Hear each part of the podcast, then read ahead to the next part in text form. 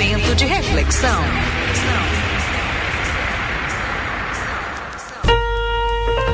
Amém, queridos. Eu queria trazer uma reflexão breve, rápida, né, sobre a maldição da ilusão.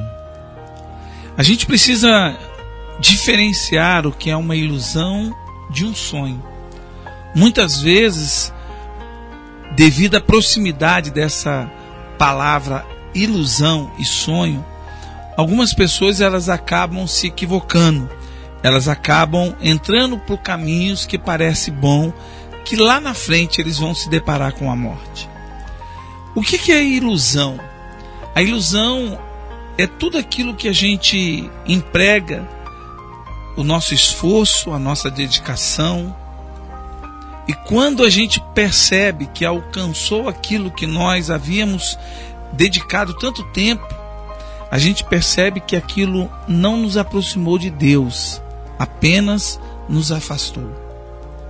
E sonho é tudo aquilo que quando nós dedicamos os nossos esforços e alcançamos, nós percebemos que estamos mais próximos de Deus do que estávamos.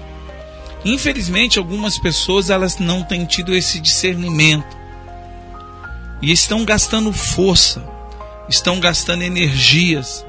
E quando alcançar aquele objetivo, vão se deparar com uma dura e triste realidade: que aquilo não trouxe uma aproximação maior de Deus, apenas um afastamento.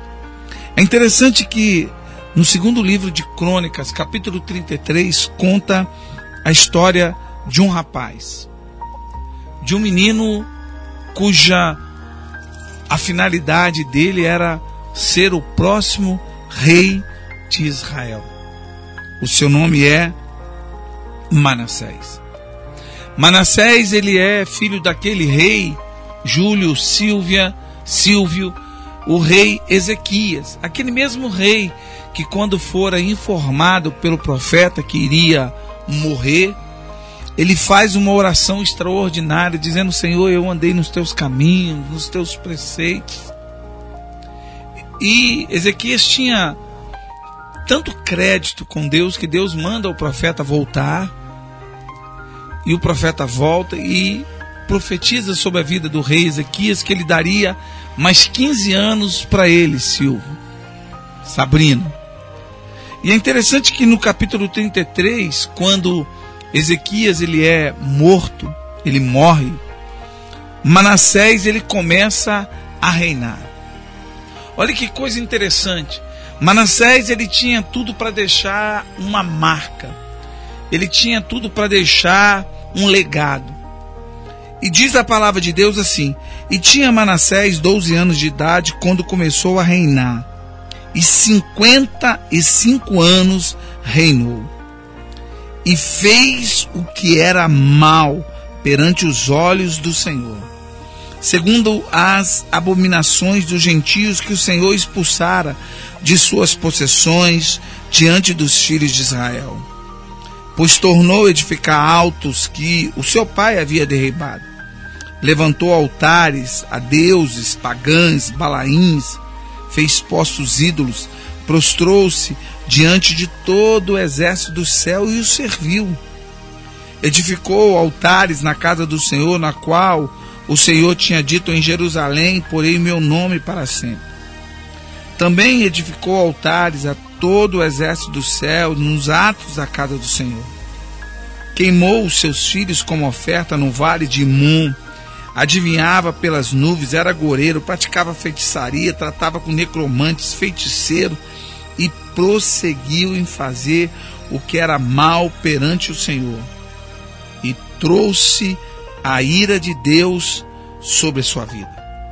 Também pôs imagem de escultura de ídolo que tinha feito na casa, a qual Deus dissera a Davi e a Salomão, seu filho, nessa casa em Jerusalém, eu escolhi todas as tribos, porém o meu nome para sempre, e não, e não removerei, removerei os, mais os meus pés da casa da Israel, da terra que destinei a seus pais, contanto que tenham cuidado de fazer tudo que tenho mandado.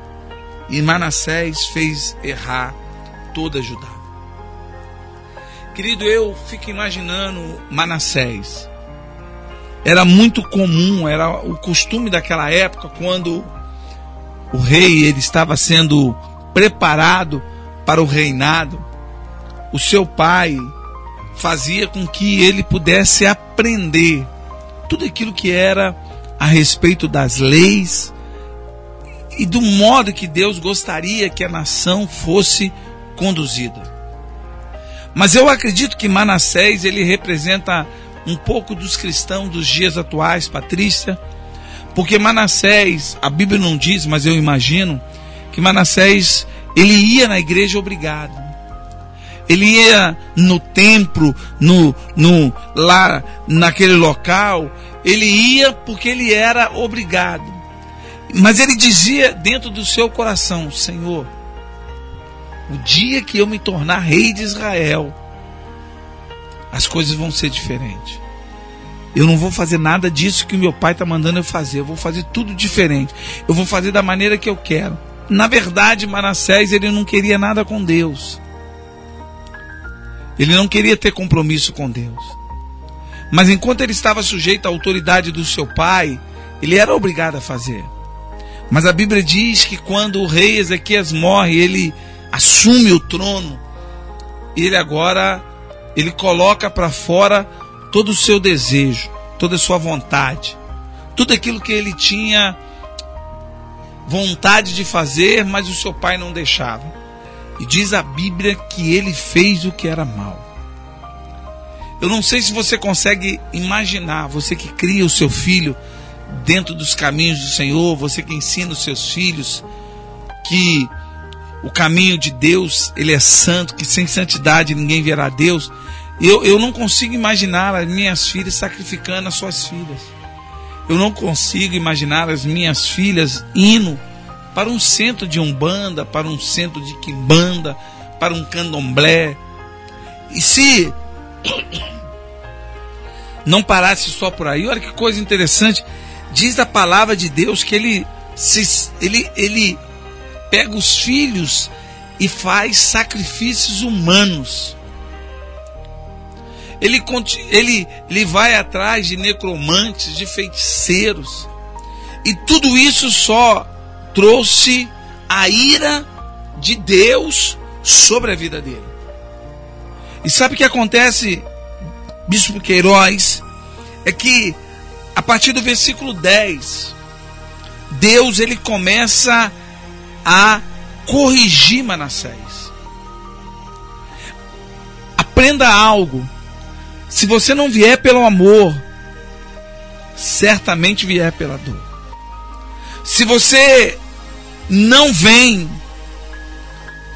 por as suas próprias pernas, e se você teimar em continuar fazendo isso que você está fazendo, certamente a ira de Deus virá sobre a sua vida.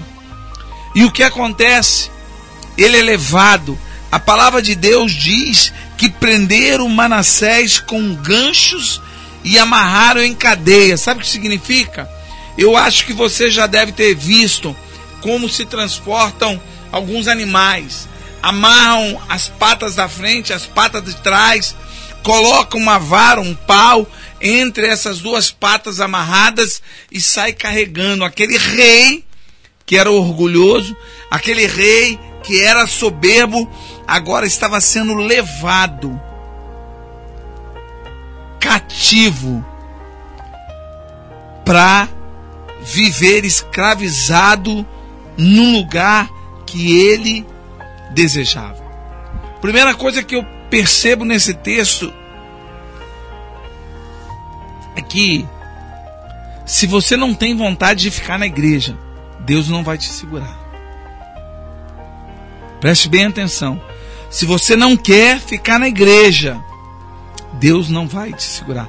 Mas você observa no versículo 10 que antes de tudo acontecer na vida de Manassés, olha o que diz o versículo 10: Falou o Senhor a Manassés que, que o senhor quer dizer, pastor? Eu quero dizer que antes de Deus fazer qualquer coisa, Ele avisa, Ele fala, ele adverte, ele tenta trazer um alerta para que a pessoa possa escolher. Não é isso que a Bíblia diz? Eis que proponho diante de vós a bênção ou a maldição. Escolhe, pois, a bênção para que tudo vá bem sobre a sua vida. Ou seja, antes de Deus fazer qualquer coisa, Ele fala. O problema, será que você está ouvindo? Será que eu estou ouvindo? Será que nós estamos ouvindo? E falou o Senhor a Manassés. E o que, que Manassés fez? Não deu ouvido. Talvez isso que esteja acontecendo com você, meu irmão. Talvez isso que esteja acontecendo com você, minha irmã. Deus está falando, mas você não está ouvindo. Nós vivemos um tempo onde a mula fala e os profetas não ouvem. Nós estamos vivendo um tempo que Deus está usando os galos para dizer que aquilo que está saindo da nossa boca é mentira. Deus está usando os peixes para nos levar para o fundo, para nos mostrar que nós estamos caminhando errado. Deus está usando os terremotos para abrir as cadeias para que possamos sair livres, mas a nossa percepção é que Deus não está falando, quando na verdade Deus está falando. Diz o texto que Deus fala com Manassés. Aí vem a segunda coisa nessa pequena reflexão. Quando você não obedece à voz de Deus, você experimenta os açoites dele. Olha o que diz o versículo 11: Pelo que o Senhor trouxe sobre ele os príncipes dos reis da Síria. Passou o que o senhor quer dizer? Não foi o inimigo que venceu o povo de Deus, foi Deus que entregou o seu povo na mão do inimigo. Não é o diabo que tem poder sobre a sua vida. Não é o diabo que está derrotando a sua vida. Muitas vezes pode ser Deus entregando você na mão do diabo. Porque se você não ouve a voz de Deus, você pode experimentar os açoites dele.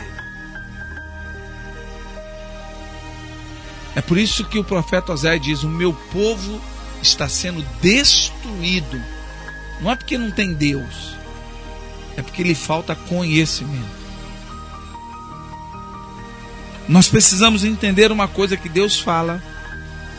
E quando eu e você não obedecemos a voz de Deus, nós vamos experimentar as consequências das nossas atitudes. Não é porque as coisas estão indo bem que Deus está nesse negócio. Olha que Manassés reinou durante 55 anos e fez o que era mal diante dos olhos do Senhor. É como se Deus estivesse dizendo: Eu quero ver até onde você vai com essa soberba, com esse orgulho. Porque a hora que eu te abater, você vai sair desse lugar humilhado. Aquele rei que gostava de ser exaltado, agora estava sendo carregado como um animal.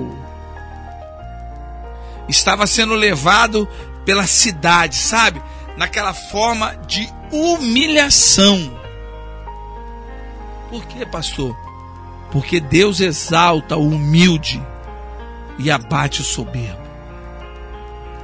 E olha que a gente vai caminhando nesse texto, esse texto é rico, que chega um momento na vida de Manassés, no versículo 12, e ele se angustiou, suplicou, dizendo: Devera, Senhor, meu Deus, e se humilhou.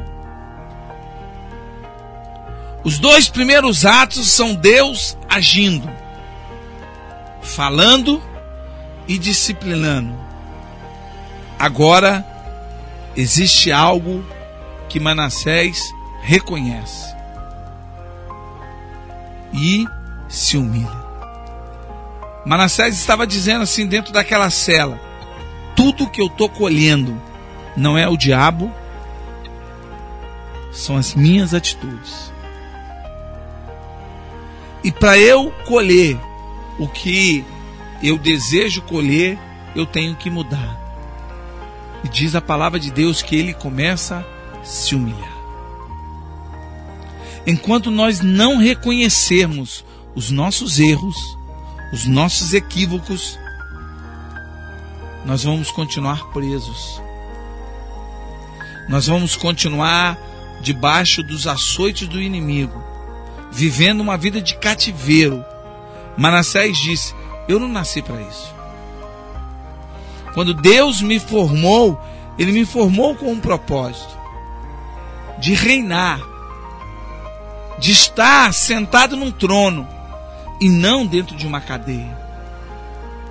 E ele então reconhece, pede perdão a Deus, se humilha.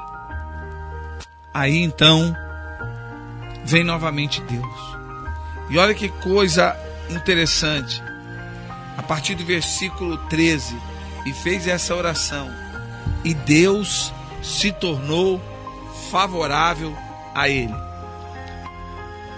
Querido, ele ficou um tempo preso, longe do seu reino. Mas mesmo assim, Deus guardou para que quando ele voltasse, ele estivesse aonde Deus queria. Passou o que você está dizendo?